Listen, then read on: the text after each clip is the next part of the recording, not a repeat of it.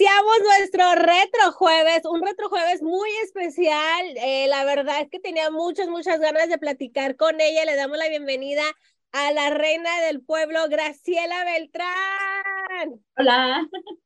Oye, venimos como coordinadas. Ya verás, ¿eh? Porque Graciela trae un vestido verde y yo traigo una camisa con rayitas verdes y blancas y negras. Gracias, mi querida Marlene. Qué gusto estar con ustedes, de verdad. ¿eh? Feliz Junior, saludos. Oye, la verdad es que estoy súper emocionada. Estoy contenta de poder platicar contigo, de tenerte invitada a nuestro retrojueves. Sabemos que tienes una trayectoria que llevas años en la música y que has llevado una carrera, yo creo que impecable eh, en estos tiempos que ahora con redes sociales, pues hay muchos influencers y hay diferentes eh, maneras de, mostrar tu arte. Graciela, ¿qué se sientes tener tantos años de trayectoria y en los corazones del público? Súper lindo, sin duda alguna, mi querida Marlene. La verdad es que es hermoso tener tan fieles fans a lo largo de mi trayectoria artística, que son ya 28 años de carrera artística, de casi 29 ya, y, con 26 discos grabados. Esto no es fácil, la verdad, ha sido un largo recorrido con mi staff, con mi equipo, que no se ha quitado la camisa en las buenas y en las malas, siempre firmes, igual que mis fans, mis soldaditos con su camisita bien puesta y, y siempre apoyando a su reina del pueblo, porque pues esto es amor al arte y eh, la vida es así, eh, como una ruleta, modas vienen, modas van, pero las que tenemos fuerza de éxitos propios desde niños, eh, que hemos seguido vigentes en la carrera, que a veces nos ausentamos, yo por mis cuestiones personales sí me he tenido que ausentar varias veces algunos años también, pero siempre trabajando background, ¿no? Detrás de, de siempre creando cosas nuevas o, o, o, programando lo que viene. Pero sí es hermoso, de verdad, estar todavía aquí ejerciendo algo que amo con todo el alma, con todo el corazón, que es cantarles y ser bien recibida, ser querida, recibir tanto amor y cariño y atención de mi gente. Es, es algo que ahora sí que, ¿cómo puedo pagar? Dijera nuestro... José Alfredo. Sí. Oye, y has llevado una carrera, digo, iniciaste a los seis años, con, has conocido varios grandes artistas, Chalino te apadrinó en una ocasión y has manejado tu carrera también muy diferente y muy privada a, a lo que em, a lo que vemos ahora, ¿no? Lo digo, por ejemplo, yo creo que yo soy una persona muy abierta y de repente digo, sabes que ya no voy a publicar tantas cosas, pero se me hace difícil. y, comentas de que te, te has ausentado ¿Es difícil para ti ausentarte y no decir nada y no compartir? A lo mejor estoy pasando por este momento, no voy a, voy a ausentarme un poquito, pero aquí estoy. Sabes que no me es difícil ausentarme de las redes sociales porque yo no soy muy sociable en el sentido de las redes o publicar cosas del diario de mi vida cotidiana. Me encanta la calidad de vida que me puedo dar, me encantan mis espacios en privado o con mi familia o con mi pareja. Em, soy muy reservada y creo que eso lo han sabido de, a lo largo de mi vida en los años de la música. Em, hago lo que debo hacer al frente y ya cumplo con todo lo que debo y feliz y contenta, pero me retiro a mi hogar, a mi casa, que es mi santuario, y ahí yo no estoy, no estoy involucrada en las redes sociales, ¿me entiendes? A veces no sé ni qué está pasando, le tengo que preguntar a mi manager, ¿de qué me están hablando? pero no es por mala onda, en serio, es que necesito para, para este, ahora sí que calmar la adrenalina de todo lo que esto conlleva, ¿no?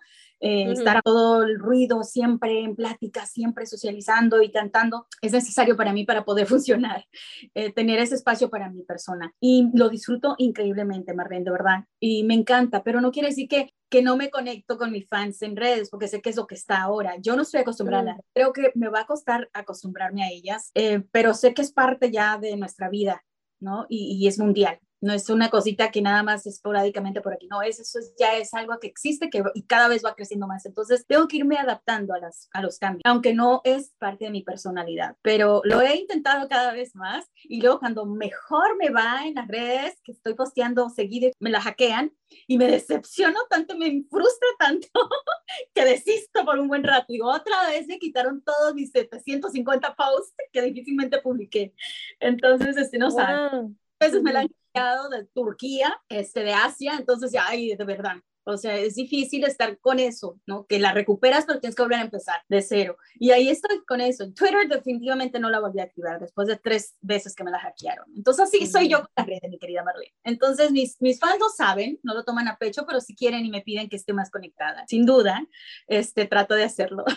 Bueno, va, te quiero hacer esta pregunta. Ya nos has comentado que eres, es difícil para ti estar nuevamente en redes sociales, estar eh, eh, constante en ellas, pero lo que lograste eh, hace algunos años con, con tu disco fue, era muy diferente a lo que se maneja ahora. Ahora es mucho más fácil sacar algo y que la gente lo vea, pero antes era diferente. Quiero que me platiques del disco de Tesoro, porque no nada más fue una canción, fueron varias canciones de este disco que la gente amó, ¿no? Regresamos después de esta pausa que sí. Ya estamos de regreso.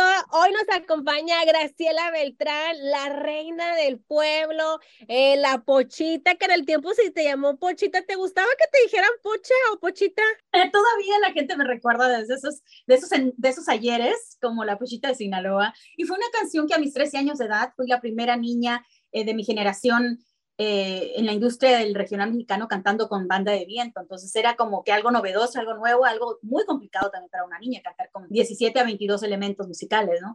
Y me fue hermoso y desde ahí fue la pauta para seguir grabando con banda, con gran éxito, bendito Dios y mi gente. Pero no me molesta ni que me digan la pochita, ni que me digan Gracielita, ni que me digan la reina del pueblo, o sea, nada de lo que quieran, o Chelita, o Michela, o como gusten, la verdad.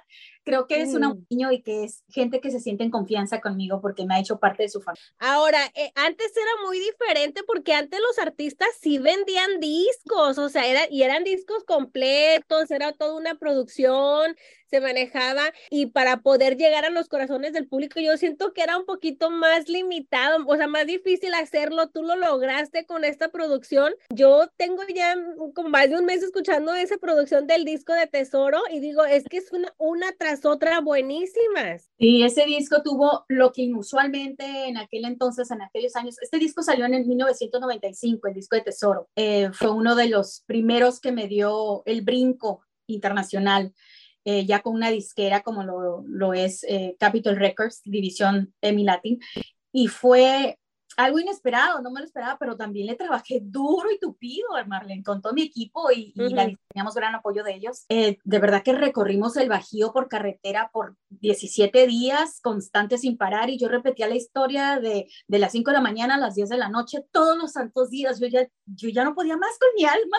mi mamá se quedaba dormida afuera o en el carro, ya no podía ya tampoco más. Y mi manager de, de repente cabeceando en las oficinas mientras yo hacía la entrevista no era una cosa agotadora, de verdad, las promociones que nos tocó vivir a nosotros los artistas sin redes sociales. Era algo extenuante, pero a su vez, pues tenemos todas estas anécdotas, porque también recorrí todo el Pacífico por carretera, eh, eh, este, Baja California, este fue padrísimo porque el contacto era directo con la gente. La gente se hacía llegar ahí a las radios a tomarse fotos, tú les fotografiabas los posters que se usaban tanto los posters, las cartitas o, o, los cartulinas pequeños, o sea, o el disco en mano, lo regalabas a la gente que llegaba, o sea, era padrísimo el contacto físico con la gente, no era de pantalla a pantalla. Y las anécdotas se daban eh, diferentes, ¿no? O sea, de verdad había una verdadera eh, forma de socializar de persona a persona y era extenuante las promociones, sí, las radios, la, prensa, la televisión al mismo tiempo. Yo a veces yo ya no, ya no tenía aliento ni para hablar, ya estaba ronquísima, pero la satisfacción de cuando ya iba a mis shows, a mis conciertos, y que la gente sabía de mi nueva música, de mi nuevo disco, de lo que estaba promoviendo, de, mi nombre, que les resonaba, pues dices, vale la pena, o sea, estoy haciendo un buen trabajo, o sea, todo eso sí es. Pero, ¿qué crees que tenía este disco? ¿Quién te ayudó con los temas, con esta producción? Mira, estuvo... Eh, la banda La Costeña. Ellos fueron. ¡Ay, La Costeña! Nada más y nada menos. La auténtica banda La Costeña, cuando todavía el señor eh, Ramón López Alvarado vivía, eh, que en paz descanse, él me apoyó mucho. Él me, él me dirigió bastante en la producción. Él daba su opinión y sugería, y los arreglos, pues obviamente venían de su parte. Fue algo maravilloso, la verdad, trabajar con él. También con Roberto, Roberto Guadarrama, eh, el integrante de los Bookies, también él me apoyó mucho en varias de mis eh, fue increíble que de este disco salió Tesoro, luego vino Están lloviendo lágrimas, eh, estuve con Hasta que amanezca, un cover de Joan Sebastián, también Un día de llano. eh, y varias canciones, y de hecho en ese entonces no, no se filmaban tanto los videos como después de esa época que me tocó filmar uno tras otro de cada tema que promocionamos, porque los temas sencillos de cada disco eran dos o tres máximo, ¿no? Pero de ese se fueron cortando hasta cinco. y sí, es un súper discazo. No lo soltaba la gente. Después vino pues antes que este fue Baraja de Oro, que fue que me abrió camino, el de Baraja de Oro. Eh, y fue un video hecho muy sencillo, de verdad, montado en caballo, que no quería montar yo caballo porque tenía miedo. Tenía 16 años yo. Y, y este, bueno, fue algo sencillito en un pequeño ranchito y la gente le gustó tanto, entonces fue como, dije, bueno, la gente quiere más banda, pues ahí les va Tesoro, ¿no? Y fue un exitazo, me dieron mi disco de oro, platino, doble platino por Tesoro, y así vinieron los de Luego vino el disco de Mi Corazón es Tuyo y también me dieron mi disco de oro platino, o sea, pero certificados por RIA, o sea, no cosas que se inventan. Mm. Sí, pues es que ahora ya es muy diferente, pues. Ahora las cosas son muy distintas, pero buenas, se supone que son válidas si el sistema se permite, ¿no? Bueno, vamos a una pausa, ahí se escuchó que tenemos que ir a una pausa y regresar, regresamos con Graciela Beltrán. ¡Eh! Aquí estamos. Ya estamos de regreso, hoy retrojueves con Graciela Beltrán, recordando aquellos tiempos de la, la música era un poquito más diferente, no había redes sociales, los artistas tenían que salir a trabajar, o sea, trabajar a promoción ya tocar puertas, ser rechazados, algunos bienvenidas, llegar a palenques. Antes no se usaba tanto que las mujeres fueran a los palenques, Graciela. No, y cuando se usaba que fueran a los palenques como solistas, se usaba en aquellos tiempos de las películas de, de tú sabes, esas de picardía. En esa época, pues había muchas vedettes. Entonces, cuando llegamos de interpretar, eh, no bailar, era difícil para nosotros porque nos querían comprar la noche. y todavía las carteleras de los palenques son exclusivas, ¿no? De, de, gente que está sonando en el momento y a veces simplemente ponen a alguien para entretener ciertos días. Pero yo cuando empecé en los palenques me asustaba porque yo no estaba acostumbrada y para mí era algo nuevo justamente en esos tiempos. ¿sabe? Yo era una adolescente.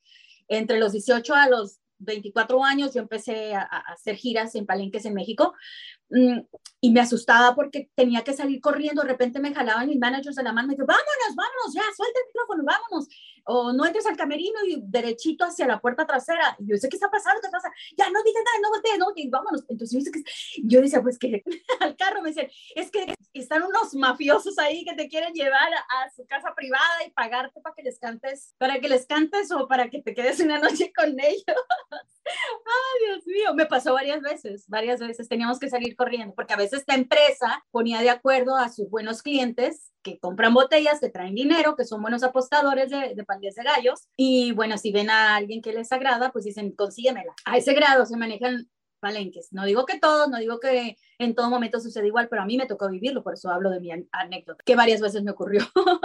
por eso me daba miedo cantar en los palenques, porque pues gente que no sabes que son capaces de hacer, ¿no? Pero vaya, salimos huyendo en carretera porque nos estaban siguiendo. Eso ha de haber sido bien, está bien cañón, la verdad, a mí, se me, a mí me da miedo, la verdad, ir a México, y luego a veces cuando me dicen, ah, vamos a palenque, he sido nomás una vez a un palenque a ver a, a, Julián Álvarez y también así porque la gente toma mucho y todo, pero en ese entonces, Graciela, ¿qué hacías tú? Digo, porque siempre has manejado una imagen como muy, o sea, no, de no, de verte borracha o vestida muy sexy, muy atrevida. ¿Qué te decía a ti tu mamá o, o la gente que te manejaba? Bueno, pues yo la verdad, sabes que no, no soy temerosa y me aviento al ruedo y yo digo, pues a ver qué pasa y, y, aquí, de aquí para adelante vemos qué hacemos, ¿no? Yo uh -huh. me enfocaba en dar lo mejor de mí como intérprete, cantarles a mi gente los éxitos que querían escuchar, las canciones y querían que les complaciera. Y fue hermoso, o sea, también cuando me tocó, a veces en Michoacán, que es la raza bien pesada ya, en Guerrero, uh -huh. en este, tuve en Chihuahua también, en Juárez, me fue, canté tres horas y no la sentí, Marlene. O sea, de lo agradable que me sentía con el calor, el cariño, la gente siempre de pie cantando conmigo. A veces yo ni tenía que cantar la canción, la cantaban por mí. De lo hermoso, ¿no? Que estaba la buena vibra y el ambiente. Pero sí, ya altas horas de la madrugada para cuando uno sale, que los gallos se permiten ya terminar sus peleas, uh -huh. pues cuando la gente está bien entrada, entonces está todo así en su esplendor y no te dejan, no te dejan retirarte así como ves a los artistas o como agarran a Alejandro Fernández pobre ahí, uh -huh. así lo vivía también yo, entonces era difícil como mujer, porque te tienes que cuidar que no te estén tocando de más los hombres y entre borrachitos y entre pesados, este, o tercos, o gente que te mira que te está desvistiendo con la mirada, hombres. Ay, sí así como que yo te puedo apoderar si me da la gana, ¿no? Es, es, muy, muy, incómoda. Pero yo seguía mi show.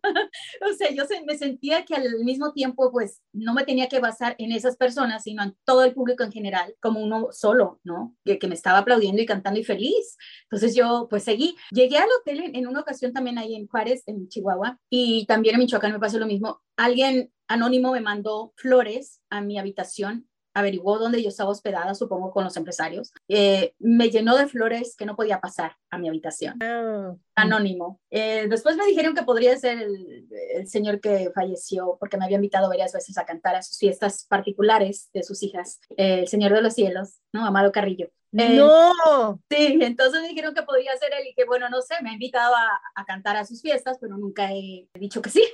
no, no fui en dos ocasiones. Eh, no por mala onda, yo soy un artista y me debo a mi público y me debo a la gente que me, me, solicita mi servicio, pero, pero a veces que simplemente las cosas no se prestan, ¿no? Y en ese momento yo tenía muchas giras. Y bueno, pues así fueron las cosas, Marlene, en los palenques conmigo, salíamos siguiendo por las, por las, por las puertas traseras, por la cocina. Pero en ese momento digo, ¿qué fue eso, Marcos? ¡Qué miedo! Nos están siguiendo. A veces nos seguían, sí, en las carreteras, pero los federales nos, nos resguardaban. Eh, ¿Alguna vez fuiste amenazada tú eh, por ir a cantar a un lugar o te hayan dicho algo, me contestas después de esta pausa. Bueno, ya estamos de regreso con Graciela Beltrán, que nos está contando cosas que voy a al Chile. A mí me gusta ser sincera y al Chile, la verdad. Uno dice Graciela Beltrán, ah, uno piensa una niña buena, niña buena, una mujer que pues no, no pistea, no la vemos eh, muy arreglada, enseñando mucho, muy dedicada solamente a su carrera pero de repente nos dice, sí, pues yo fui a una fiesta del Señor de los Cielos, el Señor que se murió. ¿No has amenazado? Claro que he cantado en ranchos grandes. Por supuesto que sí, también he, he cantado a gente de trabajos así, no este, muy comentados de quiénes son. Pero pues nada, bendito sea Dios que hasta el día de hoy yo no he tenido ningún problema así directo personal con nadie de, de estas personas que me han contratado y en ranchos y en fiestas particulares, eh, que son pues más que nada privadas para su propia familia. Y todo muy tranquilo y muy respetuosos han sido conmigo, la verdad, porque también están señoras, también están familias, también están sus hijos, sus bebés. Entonces, pues yo convivo en general con todos bien y, y me ha ido muy bonito francamente he tenido una gran suerte, pero también tiene que ver que a lo mejor soy mujer, ¿verdad? Que no soy un hombre que me involucro mucho con ellos y que me pongo a pistear. Entonces, como yo tengo mi reserva y, y me comporto como lo que soy, que me, me, representa como una dama y estoy ahí para cantarles, entonces yo creo que no se sobrepasan por eso, ¿no? Saben a quién están contratando de antemano. ¿Tomas, Graciela? Yo bebo, cuando hay ocasiones, sí. No le digo uh -huh. que no, también en los shows, cuando está haciendo mucha calor, échenme una cervecita bien helada porque lo amerita la ocasión y no puedo parar, no puedo parar de la sed que me da. Oh my God. Graciela, ¿tú crees que tienes que causar controversia para mantenerte a que todo el, el público siempre esté hablando de ti?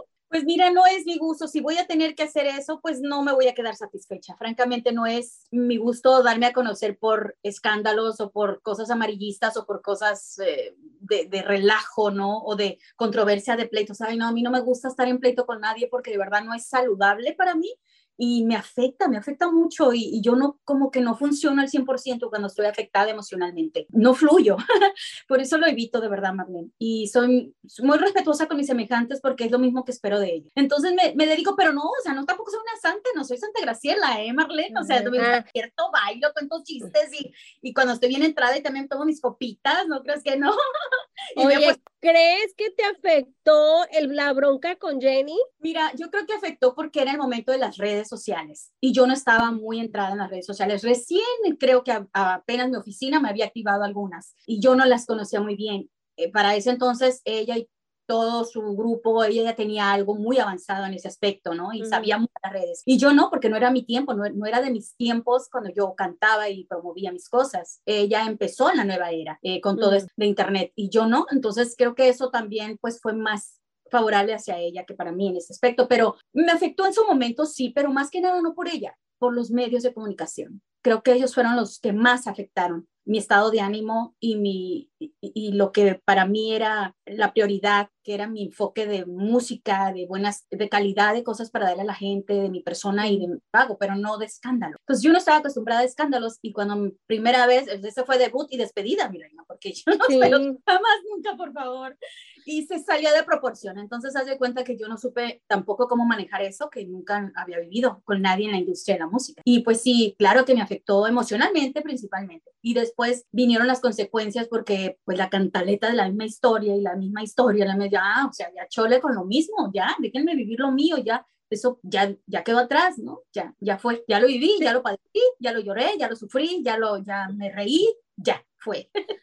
Te voy a decir una cosa, creo, no creo, eres una mujer de pantalones, la verdad, porque yo nunca había visto, yo escuchaba tu música, sabía quién eras, eh, la gente yo sé que te tiene mucho cariño y mucho respeto también, eh, totalmente una dama, pero yo nunca había visto a alguien así de pantalones, porque yo miré ese en vivo, creo que fue en el gordo y la flaca, ¿no? En donde fueron en vivo, que le contestaras, porque Jenny, o sea, yo quiero mucho a Jenny también, súper fan de mi diva, este, atrancada y todo, pero que alguien le contestara así, otra mujer artista que le contestara así, no lo he visto, no lo vi, pues. ¿Y, fuiste tú? Y, y precisamente tú, yo quiero evitar todos esos orlotes y, y, y, dimes y diretes, ¿no? Me tocó a mí porque yo creo que ya era justo y necesario, pero em, lamentablemente, Marlene, eh, yo ya no hablo de este tema con los medios para nada y te contesto a mm. ti, nunca te he dado una respuesta. Eh, y no es eh, de verdad en mala onda, sino simplemente yo yo hubiera deseado, ¿verdad? Tener la oportunidad de sentarme tranquilamente con Jenny, pero no alcanzamos a hacerlo. Y yo creo que sí hubiéramos hecho eso en un dado momento, porque sabemos que tanto para ella como para mí las cosas se salieron de proporción por tanto de mi directa alrededor de nosotros. ¿Me entiendes? Tanto que fabricaban, tanto como lo ponían en los medios artísticos, en, la prensa, perdón, todo amarillista, todo que era para picar a ella y picarme a mí, ¿me entiendes? Y, eh, triste, pero es la realidad, se vive así. Entonces, por eso no vivir lo feo. Fíjate que yo creo que sí, que sí hubieran tenido esa oportunidad y creo que hasta hubieran sido amigas porque también ella era una mujer que luchaba mucho y, y, tú has sufrido mucho, tu familia ha sufrido mucho. También tuviste un hermano que ya nunca supiste de ellos, ¿no? Que fue secuestrado. Entonces, el manejar una carrera, el, yo siempre he pensado que ser hija es bien difícil, el, la relación con mamá y después ser, seguir un sueño, que ser, ser cantante. Vamos a una canción y regresamos para platicar rapidito de eso. Yo sé que Moro me está matando aquí, pero pues vamos a platicar, vamos a aprovechar. Bueno. Ya estamos de regreso con Graciela Beltrán y la verdad se está poniendo muy buena la plática. Bueno, me va a matar, pero Graciela yo creo que es muy privada y, quiero abusar un poquito de esa privacidad porque creo que es una artista muy importante para nuestra música de banda, música tradicional. Yo en estos tiempos, la verdad, me gusta la música nueva. Ya viene lo nuevo, eh, antes que se me acabe el tiempo porque nos ahorcan ahí en el estudio. Ah, no, claro que sí. Y lo queremos escuchar, la verdad. Y te platicaba que se me hacía bien difícil el ser, eh, que tener un sueño, ser hija y buscar y, y también salir, salir, dar la cara y decir, ok, todo está bien porque no has hablado mucho de tu vida. Sé que tuviste un hermano secuestrado y que nunca supieron nada, ¿no? Así es, y, y justamente lo secuestraron a mi hermano a sus 19 años de edad en Jalisco, eh, cuando yo estaba en mi mero apogeo de éxito, con el disco de Tesoro, el de, el de Mi Tuyo, el de Mariachi Tuya, eh, y fue muy difícil para mí hacer, llevar a cabo toda esa promoción, eh, poner una sonrisa en el escenario a mi público, a la gente de la prensa, en todo ese, ese trabajo tan eh, exhaustivo que hicimos de promociones en Miami, en México, en Estados Unidos. Recorrimos tantos, tantos ciudades y estados, increíble. pero yo no lo sentía, era como que yo en ese tiempo, Marlene, tristemente, estaba recién viviendo lo que había anhelado, esperado de mi carrera artística, ser reconocida, ser aplaudida, estar en, en, un auge tan increíble de éxito eh, y sonando fuerte en la radio con premios, nominaciones, Billboard, en primera lista de, por tres semanas consecutivas, de estar en primer, de primeras eh, en la Radio Nacional de Estados Unidos, en Billboard y en México también. Para mí era impresionante lo que estaba pasando, pero no lo asimilaba porque no era como que lo estaba disfrutando, no lo podía había una pena demasiado fuerte y pesada que me, que me acongojaba, constantemente mi, mi pecho, ¿no? Y, era llegar a casa y ver a mi mamá devastada, eh, volviéndose loca y buscando a mi, a mi hermano por durante siete años lo buscamos, durante siete años. Ay, Dios mío los rinconcitos que cualquier pista nos pudieran dar en México, en Jalisco. Y, y, cantar, yo a veces era muy cruel porque yo estaba cantando y con un nudo en la garganta siempre, ¿no? Y de repente la gente me daba papelitos y yo pensé que eran canciones, ¿no? Solicitándome alguna canción y eran mensajes sobre mi hermano. ¿Cómo crees que yo me sentía en el momento de estar cantando y que me estuvieran hablando que tengo noticias de tu hermano, entre otras? Mm. Eh, creo que te va a interesar saber eh, pistas que tenemos donde el paradero de tu hermano, cosas así. Entonces, eh, yo ya quería terminar el show, obvio. O sea, yo no sabía, eh, era una inexperta en cómo manejar la carrera, ¿no? Eso, cómo separar mis problemas personales, mis, mis dolencias con, con la vida profesional y darle el respeto a mi público que merecía y la atención al 100% es, era para mí algo que no conocía y, y cómo hacerlo. Entonces la gente de repente pensaba que yo estaba triste o que yo estaba enojada y le preguntaban a mi manager, ¿Gracielita está molesta? No, no, no, no, no, pero él no daba explicación, obviamente, sabía que estaba viviendo un mundo muy diferente a lo que ellos veían allá afuera. Eh, e, era algo muy triste, muy doloroso lo que, lo que vivimos y sobre todo ver sufrir a mamá tanto. Mamá ya nunca más fue la misma. Hasta el día de hoy no. Graciela, pero ¿por qué les dijeron algo? ¿Los amenazaron? ¿Les pidieron dinero? Mi hermano se cuenta que estuvo en el momento, como dicen, eh, equivocado que no le tocaba y se lo llevaron junto con otras dos personas que estaban ahí. Y él lo más iba de paz porque estaba de vacaciones. Ay, Dios mío.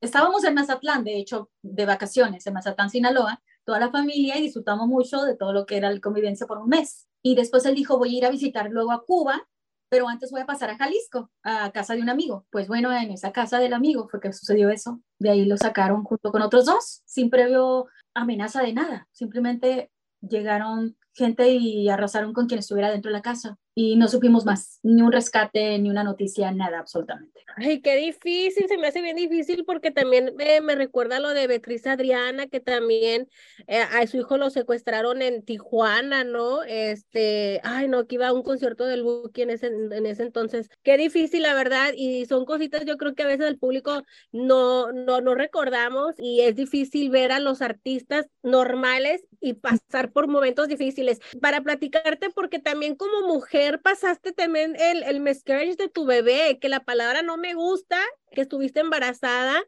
Yo creo que es un sueño de muchas mujeres y el, el no, dar, no, no dar luz a ese bebé. No vamos y regresamos. Ya estamos de regreso platicando. Ahora sí, ahora te voy a decir Gracelita, así como con cariño. con Graciela, espero que no me esté pasando. Yo sé que si me esté pasando me vas a poner en mi lugar. Pero eh, son cosas que muchas mujeres se pueden identificar que se identifican contigo, con tu historia, con lo que estás platicando, compartiendo con nosotros, te lo agradezco de corazón. ¿Estuviste embarazada? Yo he perdido cinco bebés. Ay, Dios mío. Pero uno de ellos lo, lo perdí en el vientre a las casi 12 semanas y tuvieron que hacerme un legrado, la cirugía. Eh, pero yo seguí cantando con mi bebé fallecido en mi vientre por una semana porque no me asimilaba. Yo quería que volviera a palpitar su corazón. Era como que tiene que palpitar, esto es un error. Y aparte una gira que hacer. Entonces ya tenía una presentación eh, a vísperas y me dijeron, tienes que hacer ya el, aborto, tienes que hacer el legrado, tienes que soltar eso. No, no todavía no, porque tengo que salir, tengo un compromiso. Y creo que en esa ocasión iba a cantar en Las Vegas. Y no podía cancelar, obviamente, de repente, ¿no? Entonces no, yo voy para allá, pero lloraba en todo momento, o sea, lloraba y lloraba y lloraba. He llorado en las ocasiones que perdí mi bebé, pero en esa ocasión fue tan doloroso porque ya tenía mi pancita bien notoria y ya cantaba yo, pues sabiendo que mi bebé me acompañaba. Em, eh, fue muy triste para mí. Yo me bañaba y estaba llorando. Me quería maquillar y no podía maquillarme porque no se retenía de los llantos. Mi mamá normalmente me acompaña en ciertas ocasiones especiales eh, porque son muy cansados los viajes, pero en esa ocasión me acompañó porque yo no te voy a dejar sola porque estás muy decaída, muy deprimida, muy triste y no, no, no tienes ánimo, tienes que salir allá afuera y dar lo mejor de ti. Entonces me acompañó, pero pues, o sea, no podía evitar que yo estuviera sufriendo, que estuviera llorando tanto, ¿no? Porque aparte ya había perdido varios y luego ese, pues, que ya se me notaba, ya, ese fue el que más amor sentí debido a que se desarrolló mucho más tiempo, ¿no? Entonces ya me sentía mamá Pero bueno, Dios sabe por qué hace las cosas, Marlene. Yo no pierdo esperanza, mira que que actrices han tenido sus hijos este, de Hollywood, que lo anuncian por todos, 48 años, 49 años y lo llaman Miracle Babies, ¿no? Por, por algunas razones. Eh, me voy a someter ya al tratamiento y veremos qué decide Dios si quiere o no quiere. Así es, mi Graciela, yo creo que eh, tu cuerpo tiene que estar preparado, mente, corazón, espíritu y, y, tener esa fe, ¿no? Dicen que para la fe es ver y creer, pero para ver tienes que creer, entonces eh, ojalá que así sea. Háblame tu nueva producción, ahora sí para dar cierre y Boro se le quite el ataque al corazón.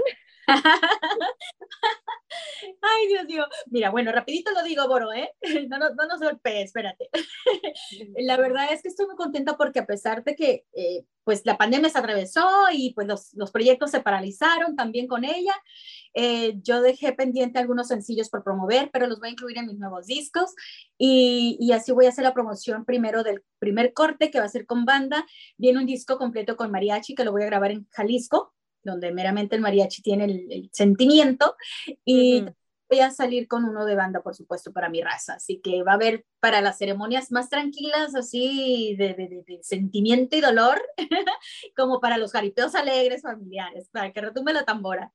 Así que tenemos para todos, mi gente. Y muy pronto, este año ya, vamos a, a finalizar con toda la promoción también, porque me quedé pendiendo con eso. Los videos nuevos y todo ya, porque bueno, las redes no soy muy apegada a ellas, pero teniendo ya todo este material, no van a sobrar eh, me van a sobrar contenido, digo. Ay, sí, queremos ver cuando estés grabando, cuando vayas a México, que estés ahí, todas esas cositas. Yo te puedo ayudar con eso si quieres, ¿eh? No, nos, nos encantó tenerte en el programa. Te queremos tener aquí en persona para que no haya tanto problema de comunicación y feliz, o sea, estuviste en la Casa Blanca para lo de que es la festividad del 5 de mayo con y le cantaste ya al presidente ex George W. Bush. Eh, también participaste en una película eh, que ya va a salir, no, la de Tongue Tied, va a salir creo que eh, en este año, ¿no? Pues se dice que en septiembre más o menos, es lo que nos están diciendo, que la quieren presentar en los cines, ya ves cómo hacen la exhibición primeramente, como en un premiere, uh -huh, uh -huh. la quieren poner ahí. Es una, es una película spanglish, pero está súper divertida, pero también tiene un mensaje a, la, a, a, nuestra gente latina y todos los inmigrantes. Es un, es un tema que todavía está súper actual. Entonces, tristemente para mi raza, pero sí habla de eso, de las injusticias en contra de nosotros en ese país. Que somos ¿Y grabaste el tema? No, no, de hecho va a ser un tema que ya está grabado de mis discos, sí. Oh, pero okay. específicamente para, el para la película. Yo soy una de las principales, soy la protagonista de la película, pero está súper divertida, lengua atada, ¿no? lengua atada. O sea que tú, oh. hold on, let me, I don't understand. ¿Tú sales de la película? ¿De Yo soy la principal de la película y represento a una mujer eh, que limpia casas, inmigrante recién llegada de México, eh, que doy el, bueno, que no me dejo, que tengo carácter, que seré honrada y pobre y trabajadora, tengo carácter, no me dejo tampoco de la discriminación, del racismo y de, bueno, de todo lo que se vive acá en este país, que aunque nos abre las puertas en muchos aspectos y, y pues yo lo amo porque además aquí nací, pero sí he visto tanta injusticia a mi raza y a mi familia, por supuesto. Entonces ah. yo, esa mujer que no se deja, hablando por toda mi raza. Es súper padre, pero aparte es, es, divertida, da un bonito mensaje y de logros y de superación, pero está divertida al mismo tiempo. Mira, pues llevas varios proyectos muy padres, Graciela Beltrán. Te deseamos lo mejor, te esperamos aquí en cabina de verdad, un día que vengas para traer unos cherrines y te avientas unas rolitas aquí en vivo. Es más, nos despedimos con algo así a lo mejor a capela de, de ese disco de Tesoro, la que tú claro. quieras.